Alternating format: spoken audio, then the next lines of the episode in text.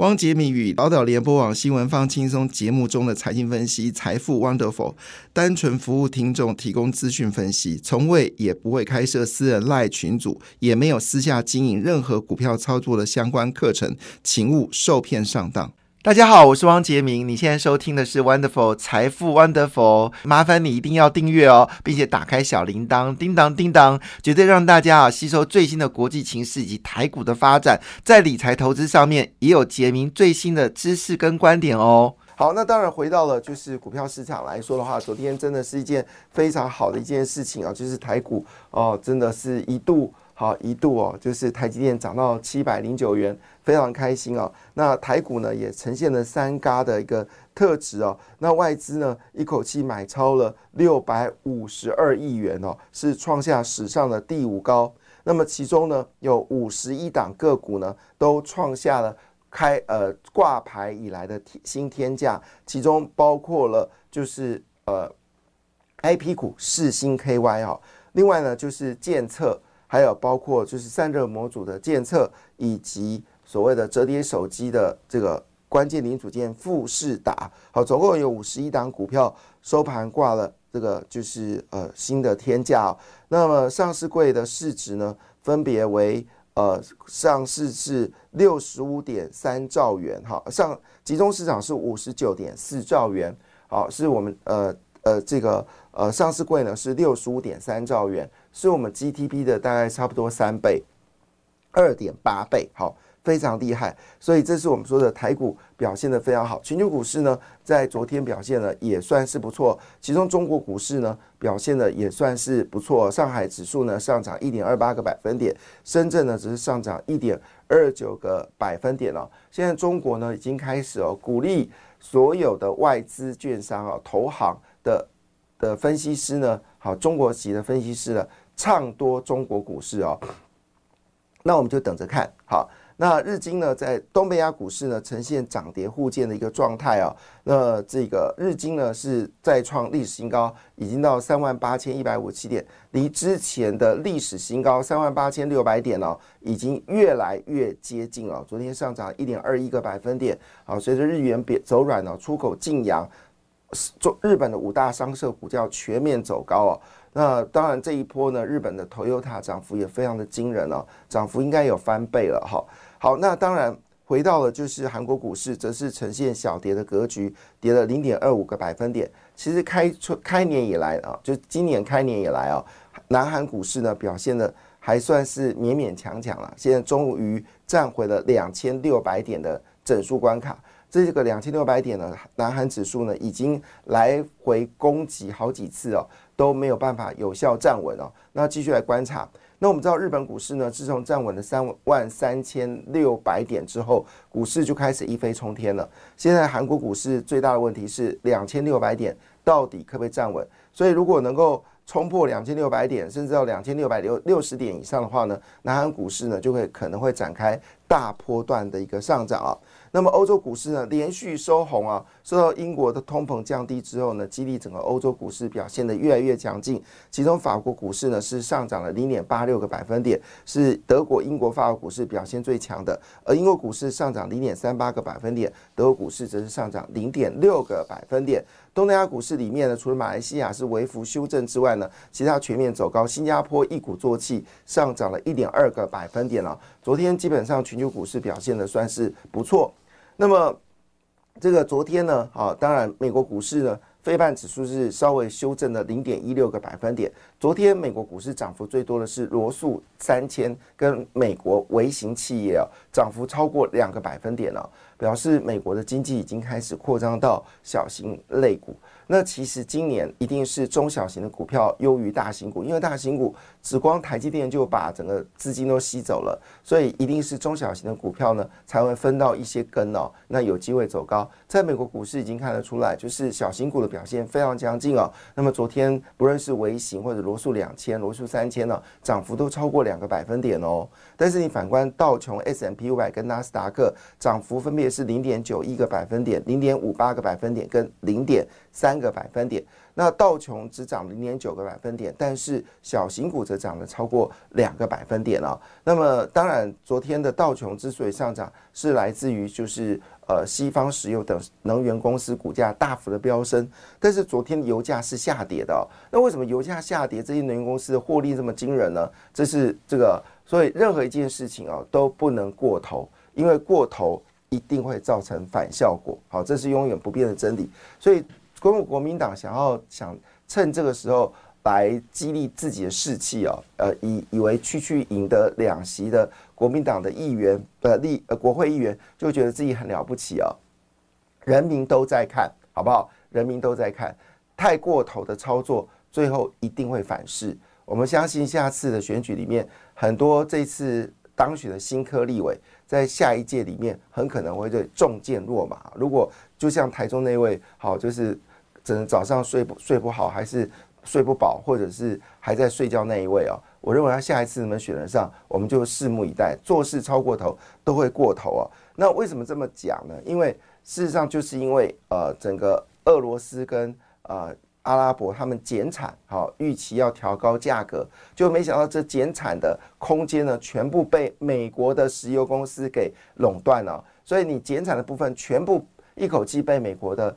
能源公司吃下来，加上最近天然气价格不错，所以呢，这些能源公司啊，美国能源公司赚到一个爆啊！哈，那因为这些俄罗斯跟沙特阿拉伯想要炒油价嘛，就反而炒到自断背绑啊。那所以在昨天呢，主要还是以道琼上涨。那至于昨天为什么非半指数下跌呢？是因为公布了一个数据哦，就是美国的一月份的消费数据呢，创下了近一年最大的跌幅哦。那当然，这个消息呢，使得美国。呃，这个这个到底消费力量会不会很强呢？但隐藏的五月会不会降息，成为大家主关注的焦点。呵，股票安诺呢？好，昨天真是一个欢喜的一天哦，这股票大涨，哇，直接收在一八六四四哈。那曾经盘中呢是触及了一八七二五的历史高点。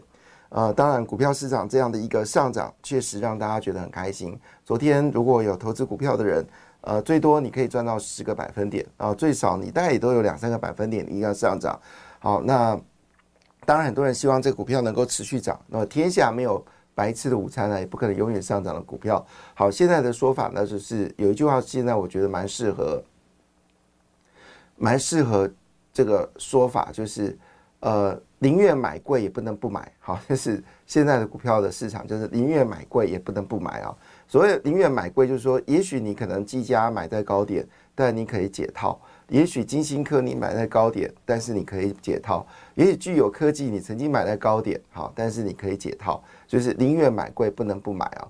那我们在这节目上之前就已经预告说，具有科技一定会变成股后，不是具有说错哈，那个呃 呃有呃利旺好利旺，我们在这节目上在去年就是说，呃利旺在八百多块的时候，我们就说一句话，利旺。将来根据有个投顾分析师的朋友提供的建议，呃，提供的想法，好，他说利旺呢将来一定会变股后。那昨天利旺正式成为股后，股票突破三千元啊，所以从呃我们当时跟大家提到利旺这张股票才八百块钱左右，到现在已经到三千两百块，总共涨了四倍，好，涨了四倍，好，那当然这个股价会不会走高呢？因为利旺它是做记忆体的 IP，好，那随着高速运算过程当中，一定会有呃，而且是独家唯一好跟记忆体有关的 IP 公司，也就是说，任何跟记忆体有关要交给台积电来做代工的话，你就要跟他买 IP。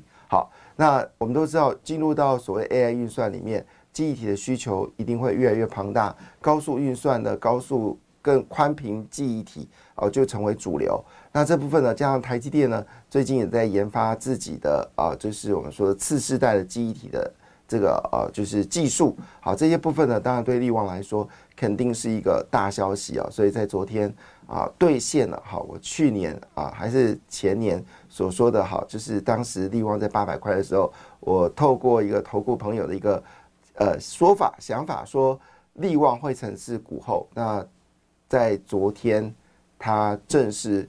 成为股后，那成为股后之后呢？下一个目标当然就要跟世新来拼股王哈。那我们就看到底结果会是如何啊？好，那就继续看下去。好，那当然在这个一片欢腾之际啊，呃，昨天的费半指数是下跌的哈，MD 是下跌了一点零九个百分点，辉达是下跌了一点六八个百分点。博通则是上涨零点二三个百分点，那台积电呢，则是微幅修正了零点一九个百分点。那当然，呃，虽然是发生这样的一个下跌的状况，但跌幅还好了哈。但是整个国外的分析师呢，还是总体对台积电是表现是优于大盘哈。那这个部分我们就继续来观察。当然，必须说一件事，虽然我们在看这些就是什么辉达、AMD、台积电的时候。就在我们过年这四天哦，我安摩就是 ARM 做软体的安摩呢，是涨了一倍哈，四天涨了一倍，所以昨天金星哥涨停板只是一个开始哦，它绝对不是一个结束哦。也就是说呢，那最近又有一个消息，呃，这个消息我觉得也是可以稍微聊一下，就是日本最大的车用晶片公司啊，那么做了一个决定，他们要去澳洲呢，以高价。并购一个软体公司哦，以高价并购一个软体公司，所以软体将来的趋势会是一个主流。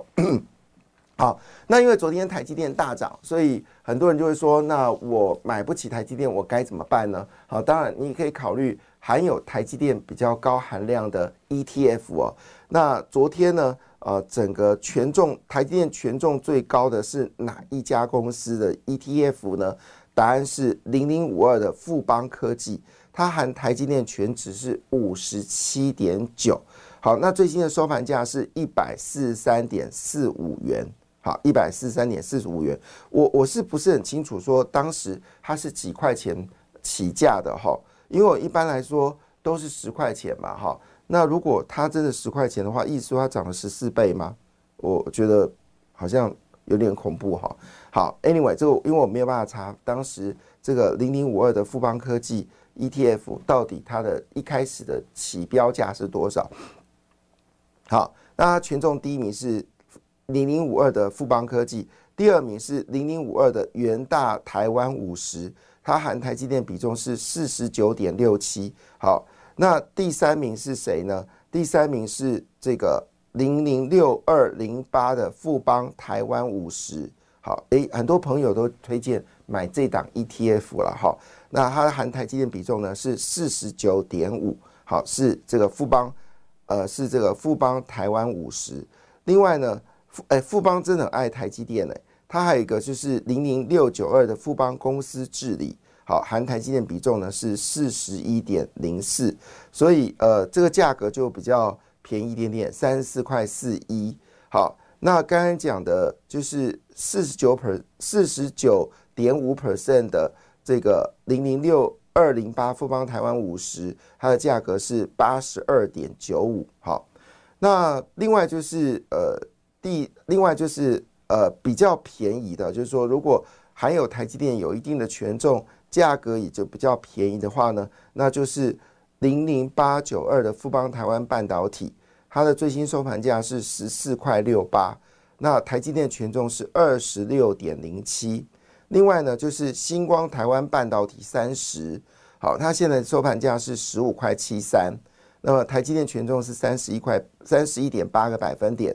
另外，中信关键半导体的价格是十七块零五。它含台积电的比重是二十一点二七，那现在台积电权重应该是二十七个百分点了哈，所以呃接近这个数字是比较合理反映呃整个半导体的一个比例。当然，如果你单纯就半导体而言的话，台积电半导体就应该台积电占半导体就应该要占百分之五十哈，因为它是所有半导体权重最高的。好，另外就是联发科，啊，这提供大家做参考。那昨天呢，成交量最大的第一名呢，就是零零五零的元大五十，成交量四万四千张。反而我刚才讲了，富邦科技它的权重最高，但是昨天成交量只有一千一百七十张啊。今天不知道会不会有人去补这档啊 ETF 哦，零零五二的富邦科技啊，它的股价是一百四十三点四五，那昨天一天涨了五点四八个百分点，因为含台积电。的权重最高涨幅，第一名是五点四八的富邦科技，第二名四点七的元大台湾五十啊，这是有关在昨天台含有台积电最高的一个状况。那么《工商时报》呢？啊，这个这个说 AI 时代啊，就是给给这个现在呃的股票市场呢做了四个字的定义，叫做 AI 时代啊。那我们在这个节目早就跟大家讲了哈，AI 是主流，好，IP 是主轴，好，这句话我想在过去已经有不断的跟我们的听友做过提醒啊。那 IP 股果不其然是最强的哈，这个是毋庸置疑的，所以包括了世星 M 三十一、智源、金星科，好，大摩呢全面调高价格，世星呢大摩是调到四千八百八十元，M 三十一是两千。两百元哦，那么其中智元哦，这个看法是比较特别哦。有一个抹金控下提供，呃，投投顾呢对智元的目标价呢是六百元哦。那摩根斯丹利是四百八十元，好，但是基本上来看，呃，智元一定还会往前冲哦，因为他找到了一个很不错的合作伙伴，好，就是我指的是联电集团，找到一个还不错的合合作伙伴叫做英特尔。那英特尔如果再继续啊，这个就是又是做晶片又做晶圆代工哦，英特尔的未来是暗淡的，所以势必啊市场会认为他们有一天一定会分拆，好代工的归代工，晶片的归晶片，各自成为两家不同的公司。那如果这是真的话，那么也就是说，嗯，联电啊对于英特尔的重要性就大幅增加。而当然，最重要就是我们说的系统跟智源，好，这两家 IP 股，好，就是真正的一个主流，好，那就看未来的发展趋势。所以，呃，大摩是挑了这四档股票：世星、M 三十一、智源跟金星科。那对于世星 KY，它上看的价格是四千八百八十元。好，重点来了，四千八百八十元。我要问的一件事情是说。台积电的纳米数到三纳米就结束了吗？不会嘛？你说还有二纳米，那到二纳米就结束了吗？没有哎，他已经说在找一纳米的土地。那一纳米完之后会不会到超纳米呢？肯定也会。